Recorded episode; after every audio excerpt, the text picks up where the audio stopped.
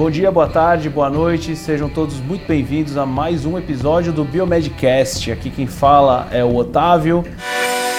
Biomedcast Entrevista. Hoje a gente está seguindo aqui com a nossa conversa dentro da HSM Expo 21 e trouxemos agora uh, para falar com a gente uh, Daniel Neves Forte, acertei? para conversar um pouquinho com a gente sobre humanização, ética, bioética, muitos assuntos que estão muito em, em, voga agora nessa, nesse momento que a gente está vivendo. Daniel ele é médico intensivista, uh, cuida de toda a parte de, de, de humanização dentro do Hospital Sírio-Libanês e eu acho que ele pode compartilhar um pouquinho da, enfim, do conhecimento, do trabalho dele com a gente, que é essencial para o momento que a gente vive. Seja bem-vindo, Daniel. Obrigado pela, pelo momento, pelo tempo aí. Para começar, e, e já para a gente já partir, o que que, o que, que, o que você enxerga que a gente teve nesse momento de é, é, pré e, e, e pandêmico?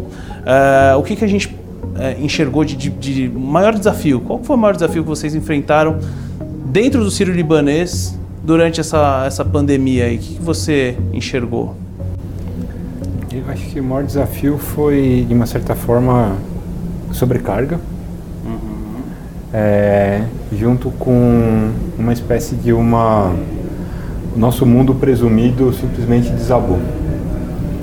Então acho que todo mundo estava acostumado com o mundo de um jeito e de repente aquele mundo que a gente estava acostumado não existia mais. Uhum. E o mundo que chegou, ele estava nascendo, mas ele de repente ele nasceu de uma vez e sobrecarregou a todo mundo. É, é muito difícil, né? É um momento que, uh, se você for pensar, principalmente para o pro profissional da saúde, né? Uh, que teve que enfrentar uma baita de uma insegurança, né? A gente não, não sabe o que que é, se, se, o cuidado que a gente estava tomando, se, se, era suficiente, se não era. Uh, então, uh, uh, quais foram assim? então esse foi o maior desafio. E quais foram as medidas que o Sírio tomou para para tentar de certa maneira remediar esses? Eu acho que uma das primeiras coisas que aconteceu dentro do Sírio, que eu acho que foram fundamentais, foi a criação de um comitê de crise. Uhum. E acho que isso foi também uma eu acho que isso foi um, um dos maiores legados, na minha opinião, dessa pandemia. Porque nesse comitê de crise tinha do CEO a o pessoal que estava, sei lá, cuidando da limpeza. Uhum. Todo dia, 8 da manhã.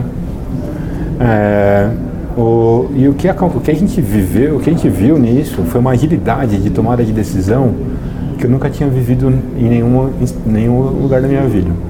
E acho que isso, ao mesmo tempo, as decisões foram muito mais ágeis, foram muito mais é, é, acuradas, e acho que isso contribuiu ainda mais no movimento que a instituição já vinha de reduzir a distância de poder para a gente conseguir enfrentar desafio.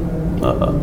É, nesse sentido, é, é muito importante a gente saber como é importante uma comunicação bem feita, né, assertiva, é, ter uma, uma uma tomada de decisão também, né? E saber reconhecer é, algum, alguma falha eventual que, que possa ter acontecido. E o que, que a gente é, tem também, assim, a gente enfrentou, já, já puxando um pouco mais para a bioética, essa questão de, de, de, de medicamentos, de, de da, da, autonomia do médico em poder prescrever tal ou tal medicamento. O que, que você viu aí nessa, nesse sentido, enquanto, enquanto, enquanto profissional médico mesmo? A autonomia de uma pessoa, o limite é, é a autonomia da outra. Certo. O que uma pessoa pode ou quer fazer, ela faça, mas ela não pode colocar em risco a vida do outro. Perfeito. Isso pessoas. Mas existe um, um cargo chamado médico que te dá algumas responsabilidades e alguns direitos diferentes. Uhum. Você tem o direito de cortar a barriga de uma pessoa. Certo. Mas não é qualquer barriga, não é qualquer momento, não é qualquer coisa. Isso, você tem esse direito de cortar a barriga de uma pessoa porque você tem algumas premissas e algumas responsabilidades. Uma responsabilidade fundamental é que você está agindo em beneficência sem buscar a beneficência do outro. Certo. Mas tem mais do que isso. Se permite que alguém faça isso no outro porque se entende que tem uma eficácia por trás. Uhum. Ninguém corta a barriga do outro, porque tem uma fé que cortando a barriga vai dar certo. Uhum. Você tem que estar tá baseado em alguma coisa, isso tem que estar baseado em evidência. Certo. É, sem, essa, é, sem esse embasamento, a medicina deixa de ser medicina. Uhum. Fica indiferente, indiferente de curandeirismo, por exemplo. Uhum. Então, eu acho que a base da medicina existe uma base de eficácia, uhum. que ela é científica. Sem essa base científica, a medicina ela é só boas, é composta só de boas intenções, mas ela não se sustenta do ponto de vista ético só de boas intenções. Uhum. Quem se sustenta de boas intenções são outras áreas do conhecimento humano, mas não a medicina. Então eu acho que o limite da autonomia do médico está no seu comprometimento com a técnica baseada em evidência. Uhum. Então eu não consigo entender porque tem autonomia de prescrever um remédio sem comprovar, sem comprovação, e não prescrever, sei lá, uma outra coisa qualquer.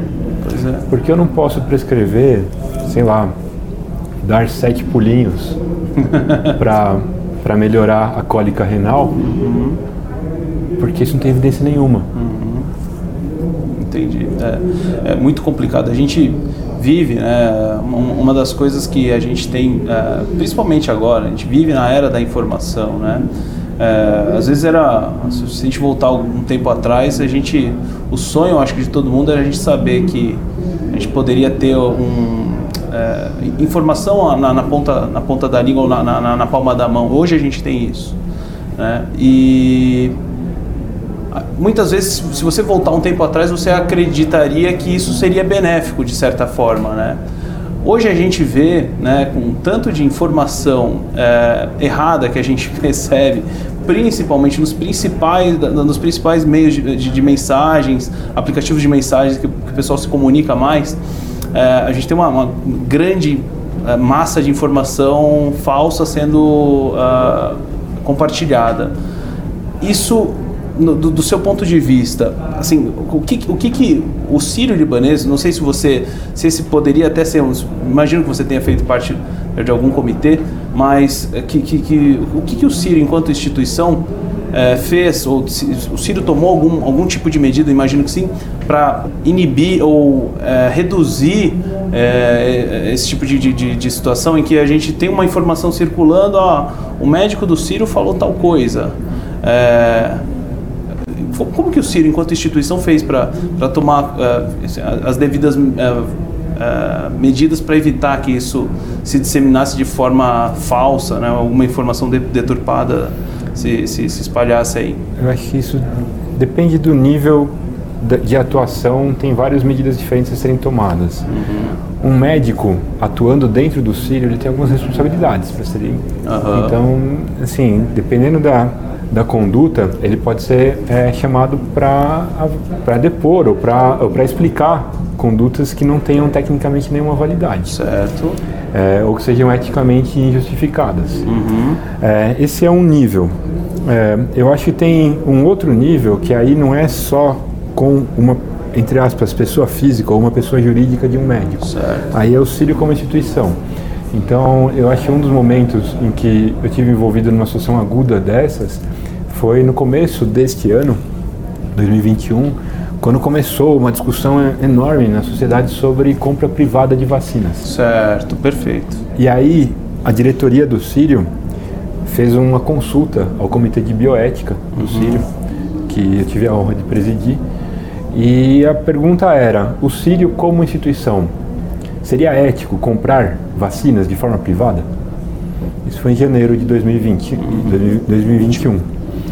É, o Comitê de Bioética, acho que uma das grandes vantagens do Comitê de Bioética é que ele tem perspectivas de vários lados. Uhum. Então não são só médicos, tem enfermeiro, tem psicólogo, tem jornalista, tem um teólogo, tem é, advogados. E aí o Comitê de Bioética se reúne, é, aplica um método uhum. de deliberação bioética sobre esse assunto e e, e, a gente elaborou um parecer sobre o quanto que seria ético uma instituição agir dessa maneira. Certo. E aí emitiu um parecer e que é um jeito. E aí esse parecer foi acatado pela direção do hospital. É, ele acabou sendo publicado e teve uma repercussão grande pelo país. E eu acho que é um jeito de se combater. Uhum. É, com racionalidade, com argumentação, com lógica uhum. e com valores. Perfeito, perfeito. Legal, é uma, uma forma interessante a gente enxergar. Eu tive acesso, claro, a, a esse comunicado quando ele foi publicado. É, é, e acho assim, realmente, fiquei impressionado. Isso é até uma, uma, A gente toma sempre essas liberdades dentro do Biomedcast de, de, de expressar opinião, tá? Mas é, impressionado muito positivamente com um posicionamento. É um tema muito, muito sensível, né? Essa questão de compra de vacinas. E acho que foi muito sábio da, da parte de vocês poderem fazer todo, todo esse, todo esse, essa organização para poder emitir sim um parecer, né? Que seja baseado em tudo, tudo que a gente acredita e, e todas as decisões que a gente toma, né? Então, é, acho que a gente está tá aí com, com um pouquinho mais de tempo. É, é mais para um, uma palavrinha final. Você é, tem alguma coisa que você acha que algum recado ou alguma mensagem que você queira deixar para para uh, ah, a gente trazer aí do que, que você acha que seria o futuro, ou se a gente tem alguma alguma mudança que você vê nesse cenário que a gente tem agora, se isso é, a gente fala muito disso, né, de, de ter um, um pós-pandemia, qual é a sua opinião a respeito disso? A gente vai, vai viver uma, um novo normal ou, ou não? Ou esse, ou esse normal vai, vai se postergar? Eu queria saber um pouco da sua opinião a respeito disso. Eu acho, assim, acho que o novo normal é uma constante. Tem uma coisa que não muda é a mudança. É, exato. Agora, é, o que eu acho que essa mudança que a gente está vivendo agora, que é muito é, decorrente de novas tecnologias, especialmente na tecnologia de comunicação e interação entre humanos, eu acho que, na minha visão, é, o que ela está ressaltando é que a nossa comunicação interpessoal ela vai ser exigida cada vez mais. Ela, vai, ela é cada vez mais complexa. Uhum. Ela cada vez o bom senso dá menos conta do uhum. recado, uhum. porque o bom senso é baseado num, num senso comum construído na história, mas esta história não existe. Não existe. Então, eu acho que desenvolver habilidades de comunicação, uhum. é, seja para desenvolver comunicação com habilidade, como um procedimento com pacientes e familiares, uhum. seja interpessoal, entre outros profissionais, seja com a gestão. Eu acho que é isso, na minha opinião, é, embora seja a mídia que chama a atenção, a mídia, eu digo, a forma, se é o, sei lá, o celular, é o computador, é o não sei o quê, mas eu acho que o que isso aí ressalta na entrelinha é o humano que está por trás da máquina, Exato. como ele consegue se expressar e receber essa informação. Exato. Que bacana. Bom, é isso, gente. Obrigado, obrigado pelo seu download, obrigado pela sua audiência. É, Daniel, te agradeço imensamente aqui o seu tempo. Eu sei que é corrido demais para vocês aqui. No meio do evento, acabou de sair da, da, da palestra lá e veio aqui, ainda teve um tempinho para falar com a gente. Obrigado mesmo. Fica aí o seu. Se quiser deixar de recado, enfim, pode ficar bem à vontade. É um prazer estar aqui, Otávio. Ah. Parabéns pelo trabalho de vocês. Obrigado, querido. Um abraço. Valeu. Tchau, tchau, gente.